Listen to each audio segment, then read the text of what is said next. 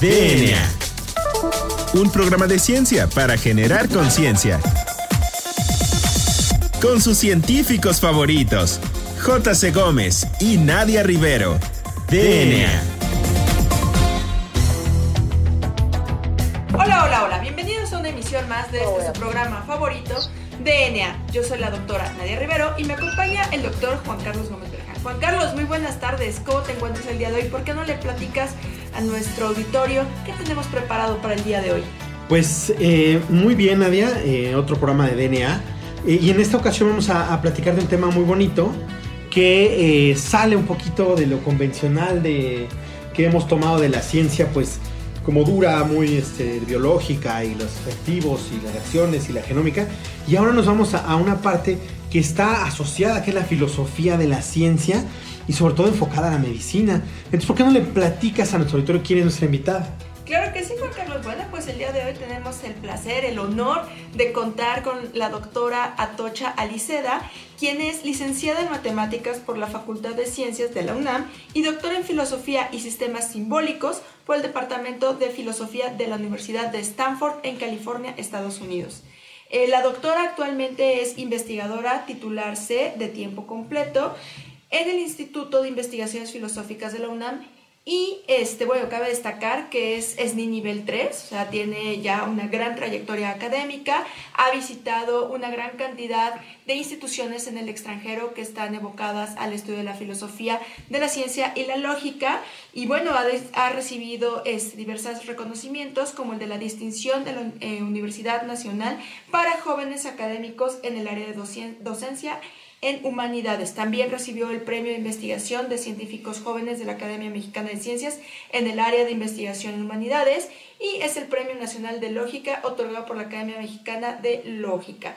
Entonces, doctora Atocha Aliceda, bienvenida a DNA. Muchas gracias por aceptar nuestra invitación. ¿Cómo se encuentra?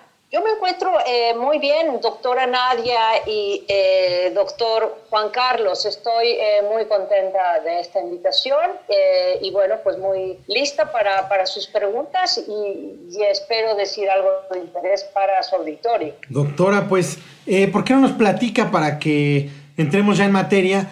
sobre la filosofía de la ciencia, cómo aplica eso, cómo se come para nuestro auditorio que no, que no sabe del tema. Claro, verán que no estamos tan alejados de, de, las cosas que ustedes reflexionan, pero déjenme empezar por el principio. ¿Qué es, para quién es, cómo se come la filosofía de la ciencia?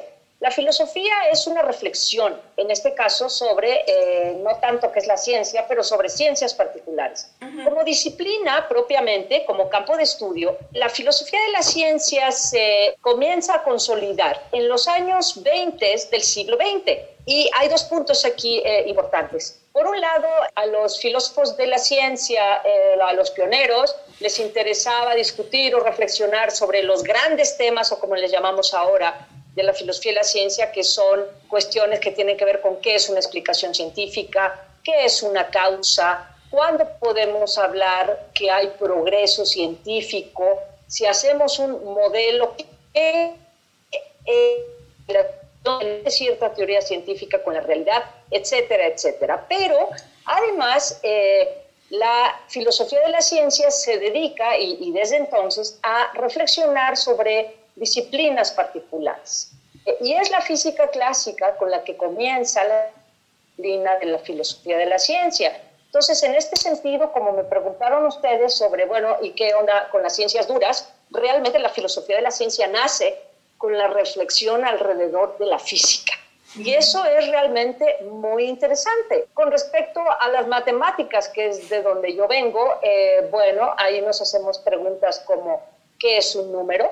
podemos tener un entendimiento de qué es el infinito y cosas así. Y más actualmente, que esto creo que va a ser mucho, espero que sea interesante para su auditorio, sí. hay eh, una cierta subdisciplina que son los llamados estudios CTS, Ciencia, Tecnología y Sociedad.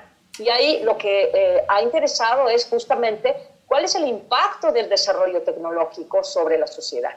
Se ha estudiado, por ejemplo, muchísimo cuál fue el impacto de la explosión de la bomba en 1945, de la bomba atómica, Otro eh, tema de gran interés en, eh, en, medicina es la revolución que trajo el descubrimiento de los rayos X, etcétera, etcétera. Y hoy día, por ejemplo, conectado con, con, el COVID, lo podemos ver bien, nos interesa estudiar a los filósofos de la ciencia, cómo se relaciona la ciencia con la política.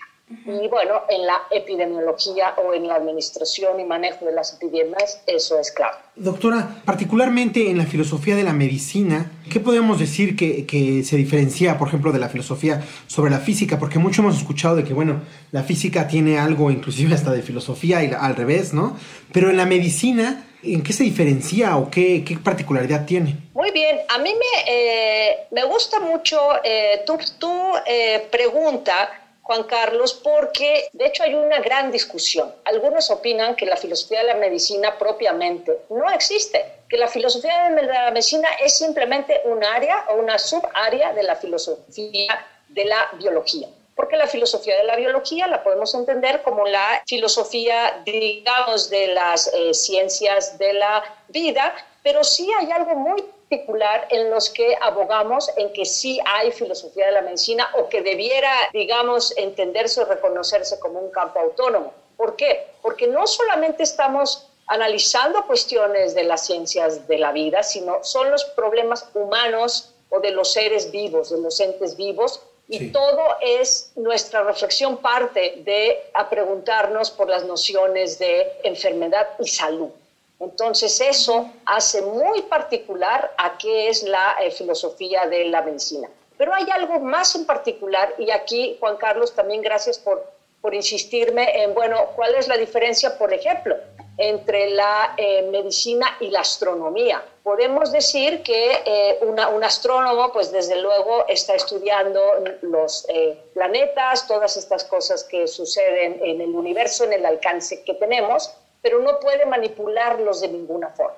Algo que es muy característico de la medicina es la cuestión de, la, de las intervenciones. Son, digamos, disciplinas donde los humanos podemos intervenir. Si conocemos la causa de algo, en epidemiología, por ejemplo, si ya descubrimos que fumar causa cáncer de pulmón, pues entonces lo que tenemos es que hacer intervenciones para que la gente deje de fumar o por lo menos fume otras cosas. Entonces, en ese, en ese sentido es que la medicina, déjenme hacer la comparación, como la ingeniería, son lo que llamaría eh, gente, por si alguien lo eh, reconoce, gente como Herbert Simon, que fue el premio Nobel de, Economía, le llamaba él ciencias del diseño, aquellas sobre las cuales los humanos podemos hacer manipulaciones. Y eso a los filósofos de la ciencia nos interesa muchísimo.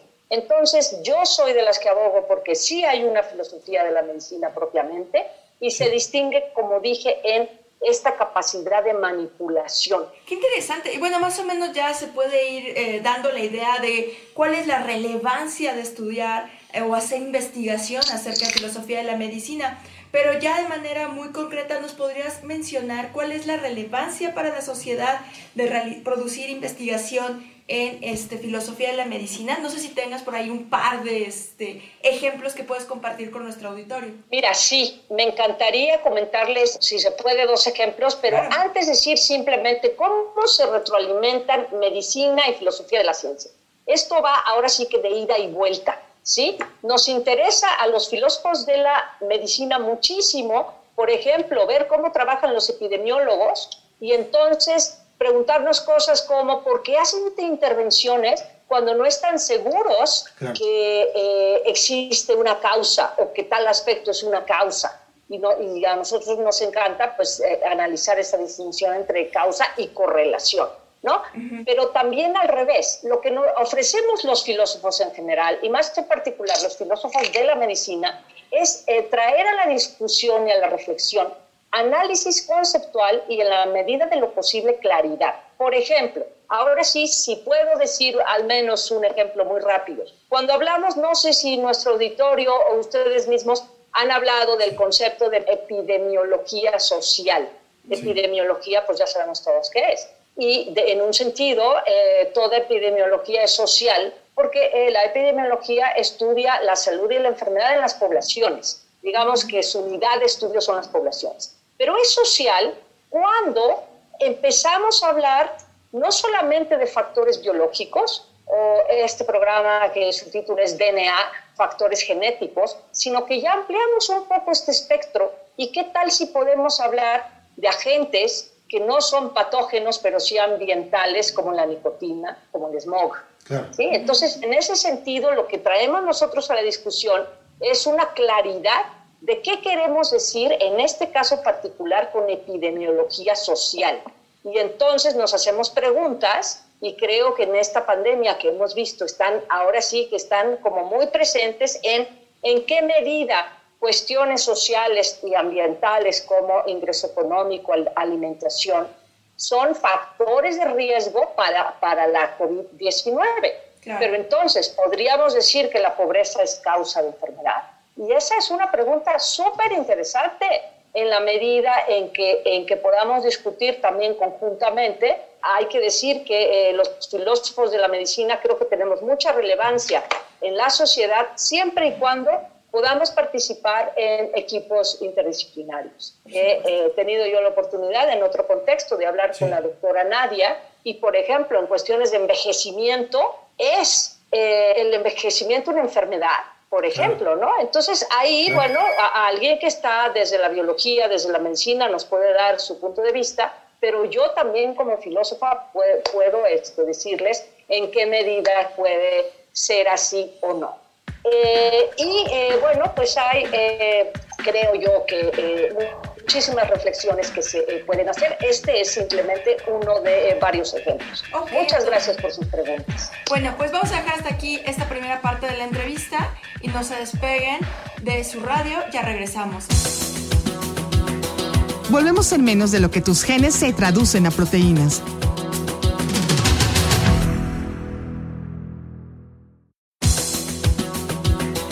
Ya recargamos ATP. Continuamos.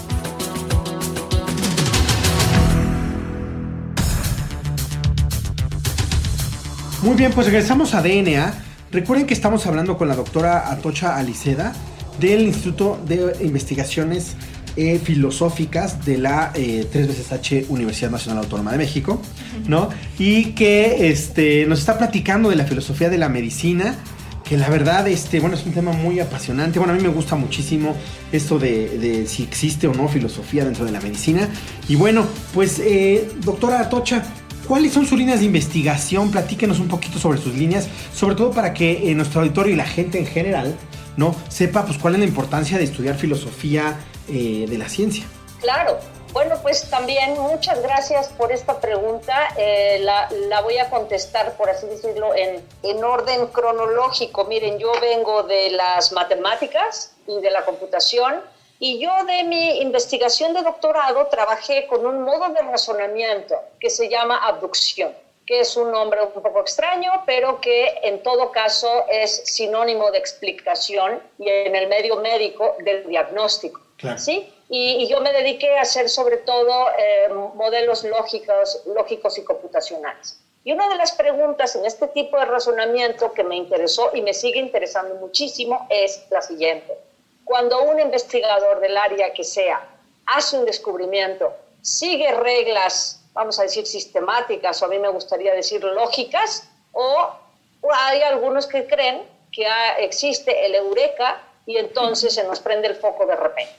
Eh, mi postura es intermedia, no hay reglas para seguir y hacer descubrimiento, pero las eh, serendipia, los accidentes, que se te prende el foco, eureka, no le pasa a cualquier persona en cualquier momento, solamente las mentes educadas en eso les sucede.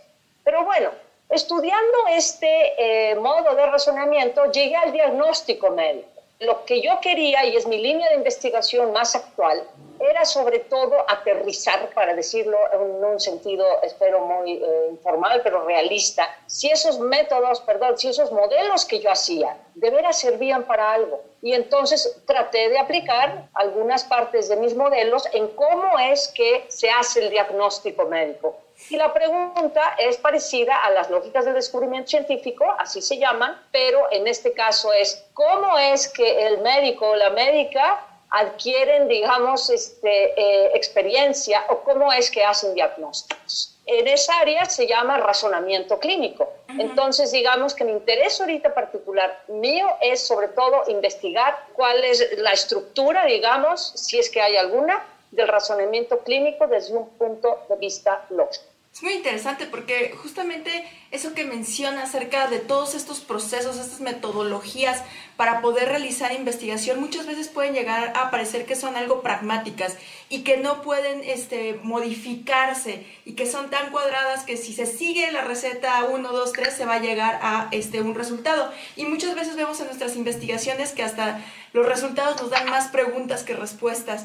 Entonces, qué, qué, interesante es, es, esta línea de investigación, doctora. ¿Qué otras líneas este, ha desarrollado? Mire, aquí, lo que yo les quisiera comentar a ustedes y a su, y a su auditorio es un trabajo que estoy realizando en este momento con una alumna de doctorado. Ella viene, de hecho, de biología de la UNAM y está haciendo el doctorado en filosofía de la ciencia.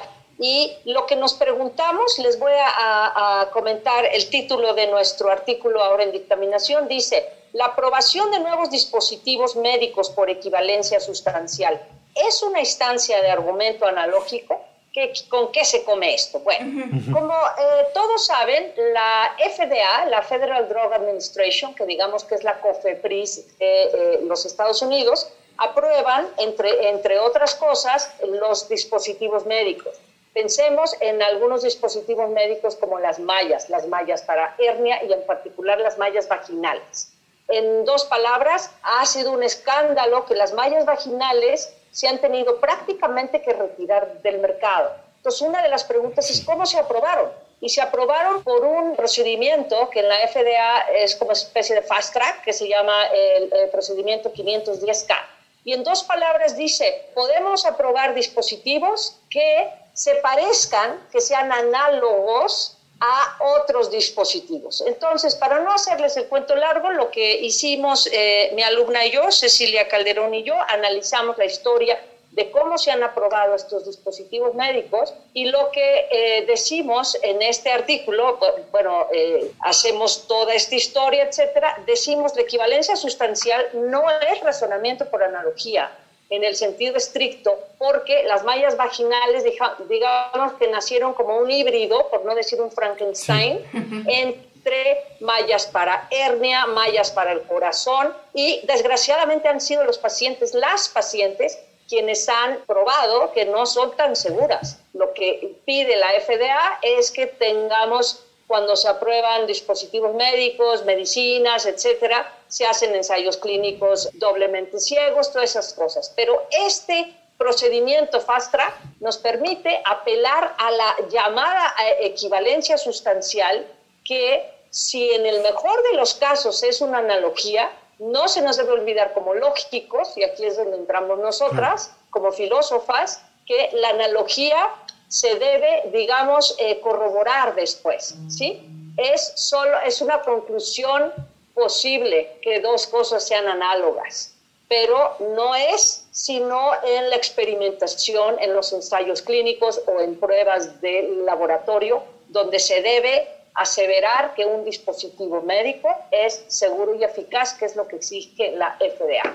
Entonces, esta es una manera, creo yo, de contribuir desde el punto de vista metodológico, en particular de la eh, lógica, a esta discusión. Qué interesante, porque justamente es como una llamada de atención a una institución tan importante como es la FDA, que revise sus procedimientos. Y entonces aquí ya vemos una aplicación muy importante que tiene la filosofía de la medicina en la sociedad, que al final va a repercutir en la salud de las pacientes. Y en ese sentido, ¿nos podría este, eh, dar sus medios de contacto, redes sociales, correo electrónico? Sabemos por ahí que tienen un seminario de filosofía de, de la medicina. No sé si nos pudieras platicar al respecto un poquito. Claro, mira, muy, muy, muy breve. Algo que obvié, eh, pero que aprovecho para decir ahorita es, desde el punto de vista de la filosofía, eh, la filosofía de la medicina se, se, divide en tres. Una es la parte ética, que la conocemos y esa es un área, digamos, ya muy amplia. Otra es la metafísica. Y otra, que es la que me interesa a mí más, es la epistemológica o mejor dicho, la que tiene que ver con la teoría del conocimiento. Y yo coordino desde hace tres años, aunque debo decir que desgraciadamente en esta pandemia hemos suspendido el seminario, un grupo con, de siglas que es SEX, para hacerlo atractivo a todos. pero en realidad quiere decir Seminario de Epistemología de las Ciencias de la Salud. Eh, hasta hace poco fue un seminario quincenal en donde leímos varios libros eh, sobre filosofía de la eh, medicina. Debo decir que no hay mucho. La reflexión filosófica sobre la medicina es muy larga, pero el interés de la filosofía como disciplina en ella es relativamente corta. Entonces, aunque eh, no hay, digamos que muy extendido, no hay muchísimas cosas, hay cosas que les puedo recomendar. Solo antes decir que me pueden buscar, como se dice ahora, googlear, como Atocha Liceda. Estoy de nuevo, eh, ya dijeron, en el Instituto de Investigaciones Filosóficas y ahí en mi eh, portal está la liga al blog de este seminario, donde ustedes pueden ver incluso videos hemos, sobre todo somos filósofos de la ciencia, pero hemos invitado a eh, profesionales de la salud porque queremos interactuar con, ellos y ahí se pueden encontrar videos, etc. Y si quisieran eh, escribirme, encontrarán mi correo electrónico ahí. Y si no, es mi nombre, mi, nombre que es atocha, arroba, filosóficas, sin acento, porque es, eh, email, punto unam punto mx. Y estoy en Twitter también como arroba atocha y la rayita de abajo y mi apellido, Aliceda. Atocha, rayita, Aliceda. Muy bien, doctora. Pues ya nos acercamos al final de, nuestro programa. Quisiéramos estar hablando y hablando por horas con nuestros este, invitados siempre. Claro. Siempre. Pero, eh, bueno, no sé si tenga alguna recomendación eh, para nuestro auditorio que en general eh, esté interesado en el tema o que quiera adentrarse al tema. Mira, aquí más que darles una lista, porque pueden buscar ustedes en la red pero hay un libro eh, muy reciente de un español, filósofo de la biología, que ya se convirtió en filósofo de la medicina, Cristian Saborido, y se llama Filosofía de la Medicina. Está editado por la editorial Tecnos y está fantástico porque es, en dos palabras, es algo así como introducción a la filosofía de la ciencia, pero para profesionales de la salud. Muy bien, bueno, y pues ya pasamos a nuestra última pregunta, que es la que pone a temblar a nuestros invitados, porque creo que es la más difícil. y esa es, ¿cuál es su canción favorita? Ah, no, pues me ponen a temblar porque es, es muy difícil, muy difícil. Lo que debiera decir es, primero, mis canciones favoritas en realidad no son canciones, sino son poemas hechos canción y el más favorito que tengo es el poema de Antonio Machado titulado Cantares y muy en particular cantado por mi primer amor que eh, eh, fue Juan Manuel Serrat. Él pues creo que no lo sabe, pero... pues eh, agradecemos a la doctora Aliceda Atocha por pues darnos un poquito de su sapiencia, que bastante, ¿no? Y platicarnos un poquito de la filosofía de la medicina. Doctora, muchísimas gracias. Pues la agradecida soy yo. La verdad agradezco muchísimo estos espacios y creo que los filósofos tenemos que andar platicando con todo el mundo y este es un espacio muy, muy especial que yo les agradezco a ustedes y, y, a Limer, por supuesto. Pues sí, muchísimas gracias, doctora Tocha. Sin duda, esta va a ser una de las entrevistas que este, más le va a interesar a nuestro auditorio. También agradecemos a nuestro productor Hernán Nájera y a la estación Ciudadana 660. Yo soy la doctora Nadia Rivero. Yo soy el doctor Carlos Berjan. Y esto fue DNA. Hasta la próxima. Nunca perseguí la gloria. Caminante, son tus huellas el camino y nada más. Caminante, no hay camino, se hace camino al andar. DNA. La materia no se crea ni se destruye, solo se transforma. Nos vemos en el próximo programa de DNA, un programa de ciencia para generar conciencia.